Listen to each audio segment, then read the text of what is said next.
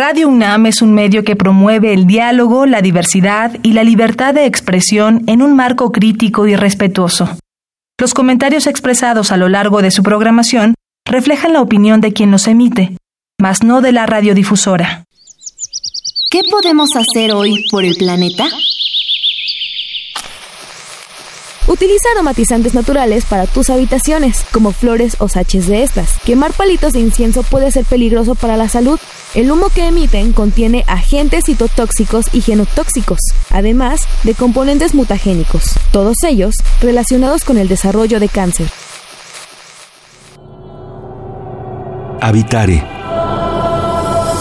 Hola ecofilos, ¿cómo están? Bienvenidos a Habitare Agenda Ambiental Inaplazable. Me da mucho gusto saludarlos. Yo soy Mariana Vega y me encuentro como cada semana con la muy agradable compañía de la doctora Clementina Equiwa. Mil gracias, Mariana. Esto es recíproco. Pues aquí yo siento que nos la pasamos muy bien. Así es. Esperemos que así opine el público. Así es, porque además hoy les tenemos un tema, ya sé que siempre decimos que son interesantes, pero el día de hoy de verdad que es algo fuera de lo común. No lo hemos platicado incluso en el programa. Hoy vamos a platicar sobre tecnociencia y naturaleza. Cuéntanos quién nos acompaña, Clemen. Pues hoy tenemos el honor de tener a Edgar Tafoya, que es sociólogo de la Facultad de Ciencias Políticas y Sociales de la UNAM y doctor en Filosofía de la Ciencia de la UNAM. Él trabaja para la querida Facultad de Ciencias Políticas y Sociales de la UNAM.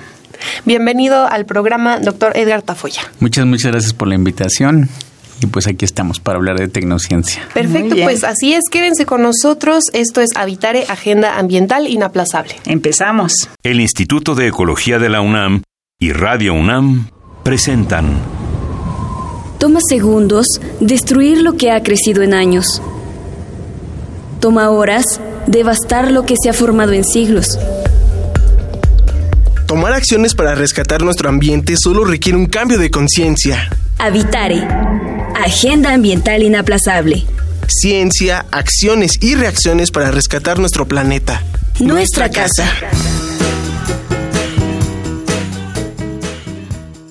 Como les comentábamos al inicio, el día de hoy vamos a platicar sobre tecnociencia y naturaleza con el doctor Edgar Tafoya Ledesma. Y Clemen, este tema de la tecnociencia es nuevo, incluso aquí en Habitar.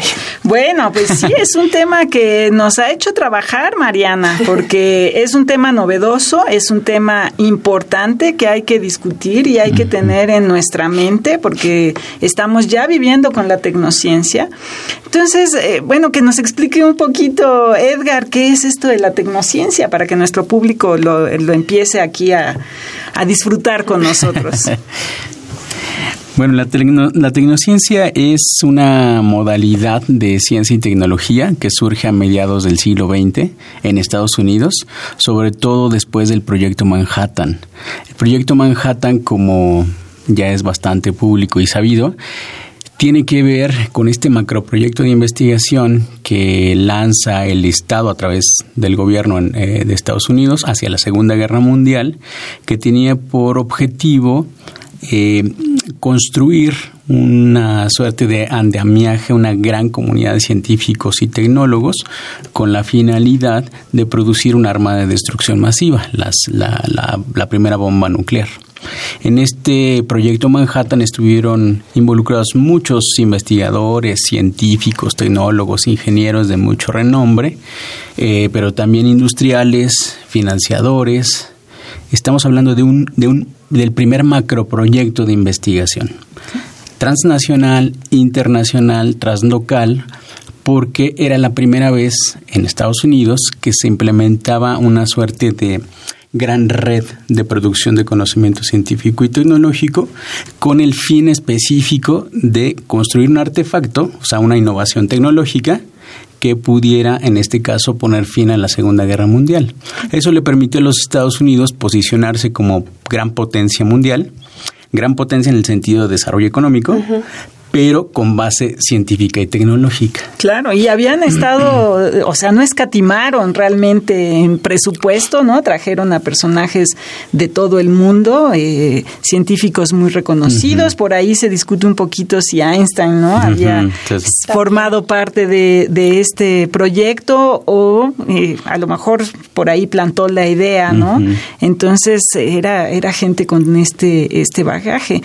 Y de ahí, bueno, han surgido otras, eh, otras cosas alrededor de esto, ¿no? Por ejemplo, el famoso DDT es un poquito también herencia de esta, de esta época, ¿no? Sí, sí, sí. Bueno, el proyecto Manhattan detona este, una, una serie de, de, digamos, de políticas públicas en ciencia y tecnología en Estados Unidos. No se tenía hasta ese momento ningún país en el mundo tenía una política en materia de ciencia y tecnología. Surge también el primer Sistema Nacional de Ciencia y Tecnología en Estados Unidos, algo que es parecido a, nuestro CONACIT.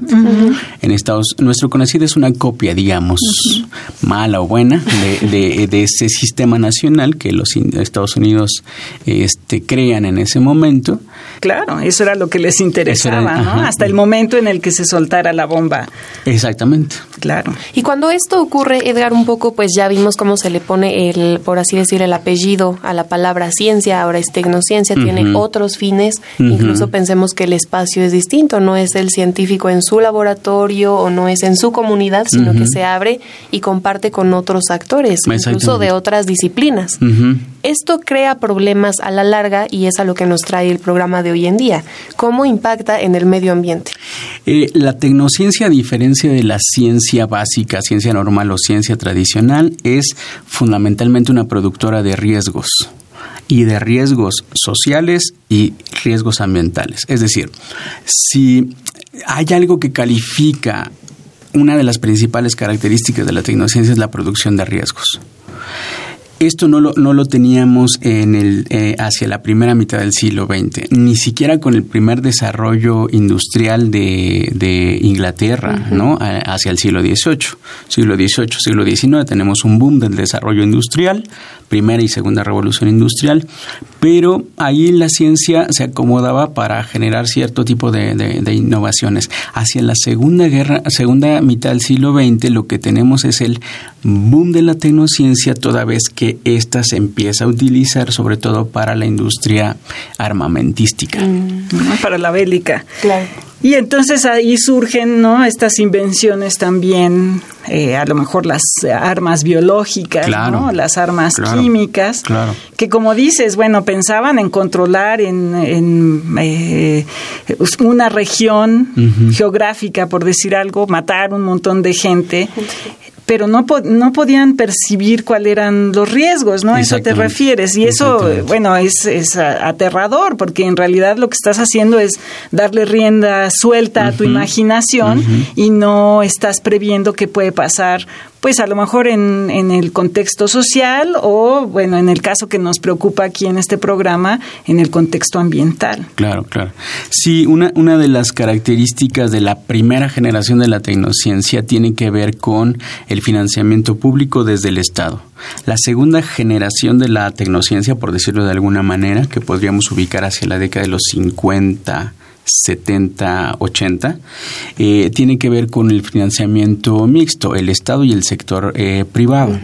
Pero la última generación de la tecnociencia, que podemos ubicar de los 80 hacia, hacia los, nuestros, nuestros eh, día, nuestro, es, lo más contemporáneo de la tecnociencia, fundamentalmente eh, priva el sector eh, privado en el financiamiento. Esto quiere decir que hay poca regulación de las innovaciones, de las investigaciones, hay poco pocos códigos de ética porque la producción científica y tecnológica ya no se hace en los centros regulados, entre comillas, de investigación, como son las universidades, regulados por los estados, los estados-nación a través de acuerdos internacionales, sino que ahora lo que tenemos es que cualquier eh, empresa farmacéutica, corporativo, puede generar innovaciones tecnocientíficas sin necesidad de tener una regulación internacional. Y para estar un poco en contexto, porque de pronto si ya hablamos de la bomba nuclear o de otras cosas que no sonarían macabras, ya incluso la palabra tecnociencia impone un poco, ¿no? Pensamos que es todo, como decía Clemen antes de entrar al aire, un poco escondido, un poco al, estilo de los villanos. ¿Qué productos tecnocientíficos podemos identificar que sean parte de nuestra vida diaria? Bueno, la tecnociencia está muy incorporada en nuestra, nuestra cotidianidad, digamos. En Google es una empresa tecnocientífica. Mm. Facebook es una empresa tecnocientífica. Monsanto es una empresa tecnocientífica. Este, Boston Dynamics, que hace inteligencia artificial y robótica para el sector armamentístico es una empresa tecnocientífica. Es decir, las empresas tecnocientíficas, vean que digo empresas y ya no comunidades tecnocientíficas. eso, es, muy interesante. Ahí está el matiz.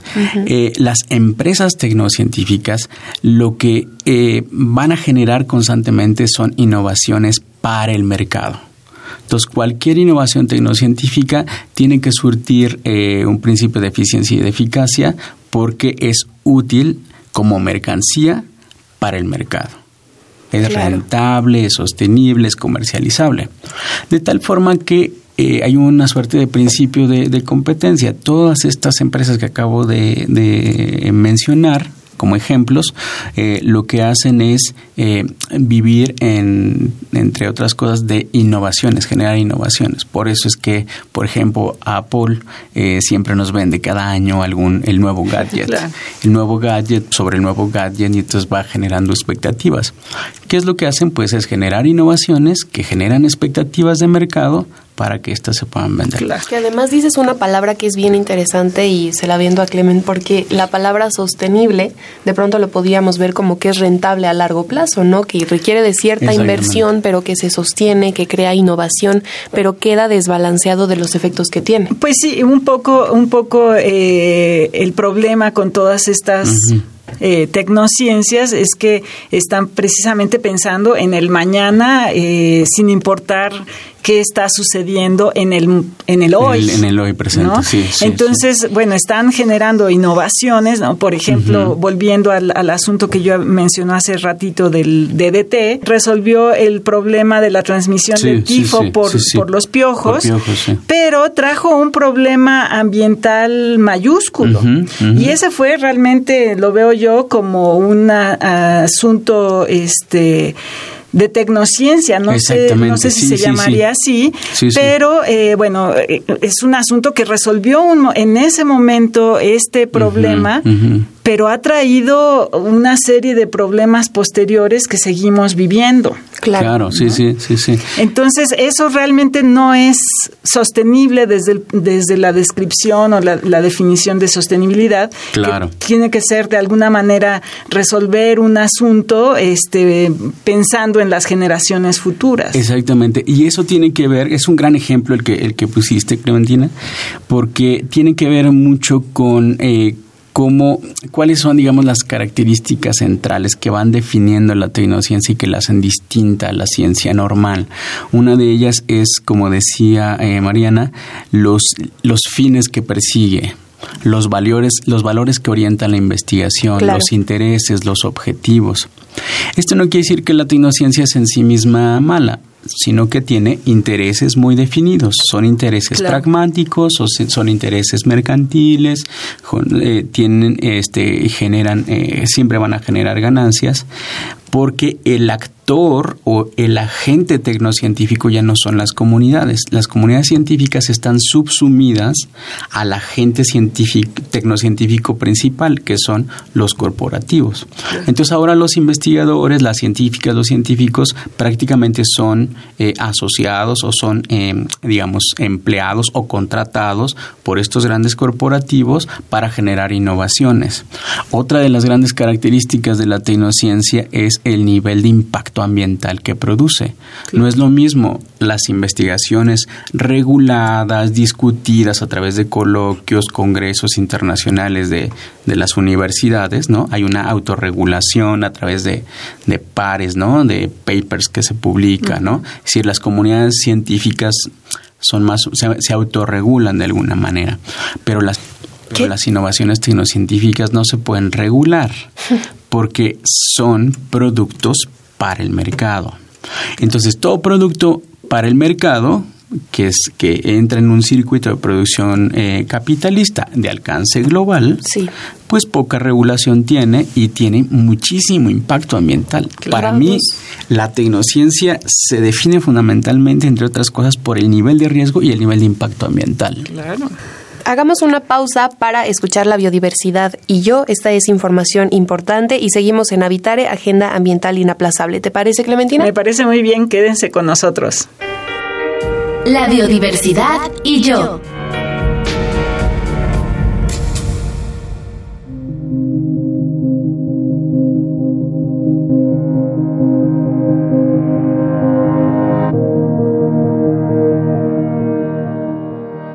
Unión Internacional para la Conservación de la Naturaleza explica que la biología sintética es un campo en donde se aplican principios de ingeniería a la biología con el fin de diseñar, construir o modificar partes o sistemas biológicos. Esta nueva dimensión de la biotecnología combina ciencia, tecnología e ingeniería para facilitar y acelerar la comprensión, diseño, fabricación o modificación de material genético, organismos vivos y sistemas biológicos, que podrían tener implicaciones para la conservación de la biodiversidad. Existe debate sobre las aplicaciones potenciales de la biología sintética. Por un lado, existe la posibilidad de desarrollar formas eficientes y efectivas para responder a los desafíos asociados con la bioenergía, la agricultura, la salud y la producción química. Pero por otro, estas aplicaciones pueden tener efectos adversos sobre la biodiversidad. Vinculado a este debate, y posiblemente el punto más polémico, está el tema de la información genética que contiene cada especie, o podríamos decir coloquialmente ADN digital. Actualmente, la mayoría de la información de ADN digital se obtiene por medio de tecnologías de secuenciación que ahora son más rápidas, más baratas y más precisas. Algunos países han argumentado que es imposible regular el ADN digital, por lo que debería excluirse por completo del alcance del convenio sobre diversidad biológica y sus protocolos. Este y otros temas se discutirán en la próxima convención de las partes, considerando las características socioeconómicas, culturales y éticas adecuadas al identificar los posibles beneficios y efectos adversos relacionados con la biología sintética.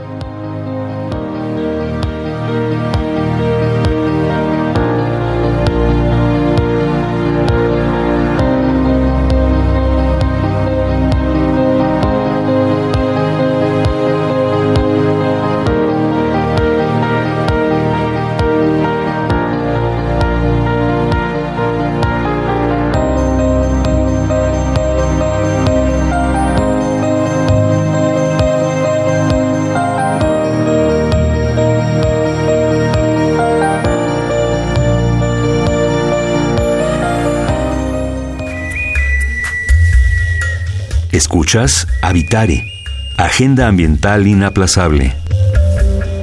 Qué gusto que continúen con nosotros. El día de hoy estamos platicando acerca de tecnociencia y naturaleza. Nos acompaña el doctor Edgar Tafoya. Y pues bueno, hemos platicado un poco acerca de los impactos que tiene el desarrollo tecnocientífico en la sociedad, pero lo más importante incluso para este programa en la naturaleza.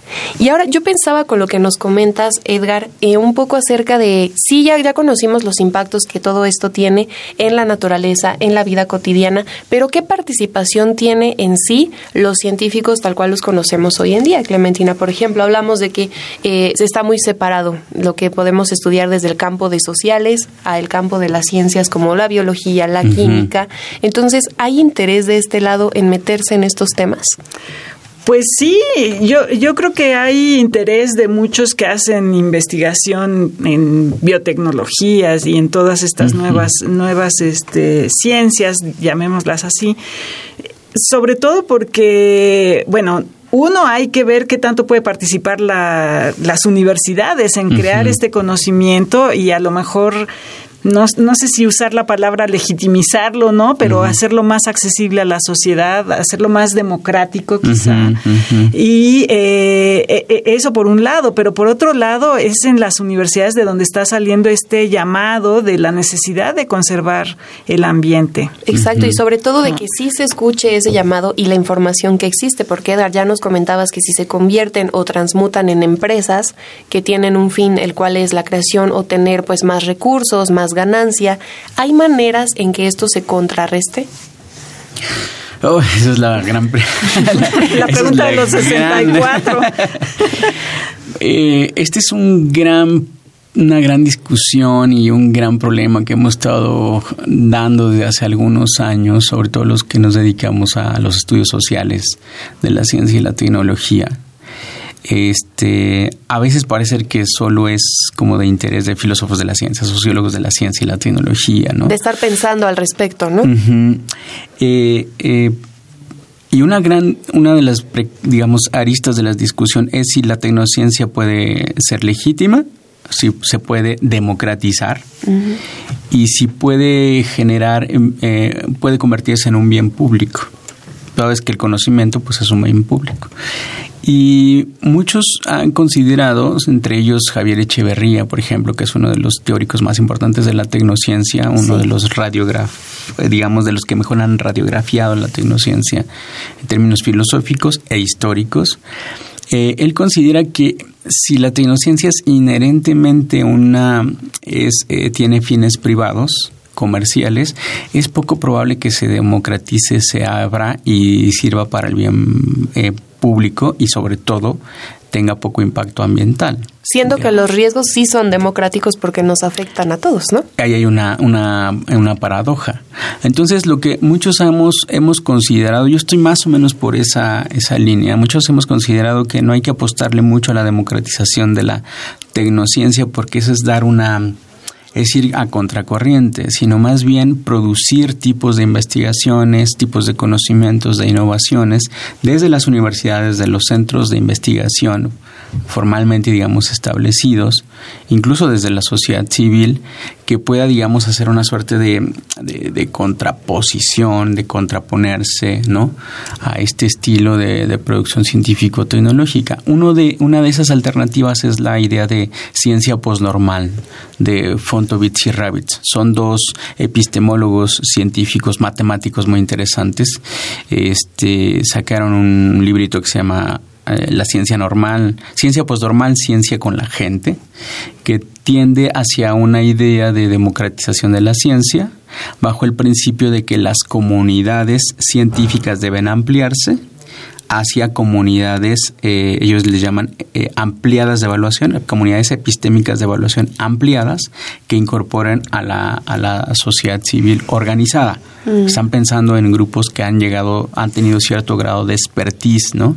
En ciertos temas. Pensemos en Greenpeace, por ejemplo, que tiene Sí, que es la sociedad básicamente, ¿no? Exactamente. Y, que está eh, reclutando gente para que se documente, eso esperamos, ¿no? Y de alguna manera proteste o, manifieste la inconformidad por ciertas, ciertas cosas, ¿no? Exactamente. Pero bueno, y, y, yo creo que otro papel que tiene que jugar la, la universidad o las universidades es en también llevar a, que se socialice de alguna manera, ¿no?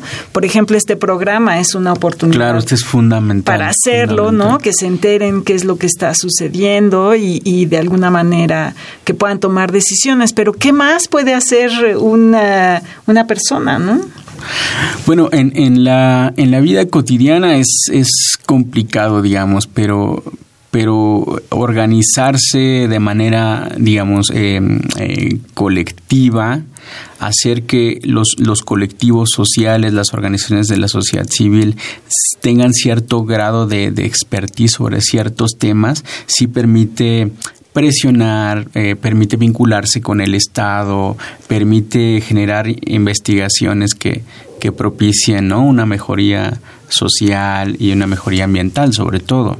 Esa vinculación del Estado y la sociedad civil para mí eh, es fundamental y eso lo tienen que dar en buena medida las universidades, ¿no? La UNAM es un caso, eh, digamos, paradigmático, ¿no? Y, de ello. Y para lograr que tener un impacto en la política, ¿no? Porque, bueno, sería lo ideal. Exacto. No, ese es un área que ya para mí está como el lado oscuro, pero ¿Qué se puede hacer, no? Sí, esa es, esa es, digamos, la segunda gran pregunta del millón, ¿no? ¿Y la política qué? Porque la ciencia y la tecnología tienen que, tienen que tener una, tienen, tienen una dimensión pública, son un bien público y por tanto tienen que resolverse en términos también políticos. No quiere decir que se mezcle la ciencia y la política, quiere decir que la ciencia y la tecnología, en tanto bienes públicos, tienen que servir a la sociedad, ¿no? al sector público, tienen que generar bienestar, y, mejorías ambientales, fundamentalmente ambientales. Este, y, bueno, eso, eso requiere decisiones políticas. Y eso cruza por los gobiernos, los gobiernos estatales, los locales, este, el, el mismo diseño del Estado, las regulaciones, ¿no? Eh, eso es muy importante, los, eh, los, que los estados respeten acuerdos internacionales. Claro. Por ejemplo, se me viene a la mente el protocolo de Nagoya, es un, es un protocolo fundamental que, que logró eh, incorporar la ONU, que muchos estados-nación firmaron y que permite proteger la biodiversidad de los países. Entonces, eso para nosotros es fundamental, presionar al Estado para que, por ejemplo, cosas como el protocolo de Nagoya puedan hacerse efectivos. Claro, porque luego nos ocurre como en Estados Unidos, y ya nos platicabas al inicio de este programa que se empieza a dar este desarrollo y hoy en día de cuántos acuerdos internacionales ellos prescinden, ¿no? Se salen, sobre todo que el avance tecnocientífico va a seguir y si nosotros y ustedes ecófilos tienen interés en ayudar y, y pues de algún modo mitigar el daño a la naturaleza, es aplicando técnica, no tanto tecnociencia, ¿no? Que es lo que nos Exactamente, queda claro sí, Sí, sí, sí. Ahí está creo que el punto interesante. Y, y participar en la toma de decisiones, manifestarse, ¿no? Opinar, estar presentes, eso es muy importante y yo creo que pues tenemos todo el poder para hacerlo. Exacto, ya nos quedó claro un poco más qué es lo tecnociencia, ya si lo googleamos ya no nos va a sorprender y ya no nos va a parecer conspirador. Y ya lo escribimos bien. pues lamentablemente se nos acabó el tiempo de este Habitare. Doctor Edgar Tafoya, muchas gracias por habernos acompañado. No, pues muchas gracias a ustedes por la invitación, Mariana y Clementina. No, pues ha sido un gusto. Claro que sí, esperemos que no sea la última y desde luego nos toca agradecer al Instituto de Ecología de la UNAM y a Radio UNAM. En los controles técnicos estuvo Miguel Ángel Ferrini en la asistencia Carmen Sumaya. Información de Aranza Torres e Italia Tamés, con la producción de Paco Ángeles y en las voces los acompañamos Mariana Vega y la doctora Clementina Kiwa. Los esperamos en el próximo Habitare, Agenda Ambiental Inaplazable. Hasta la próxima. ¿Qué podemos hacer hoy por el planeta?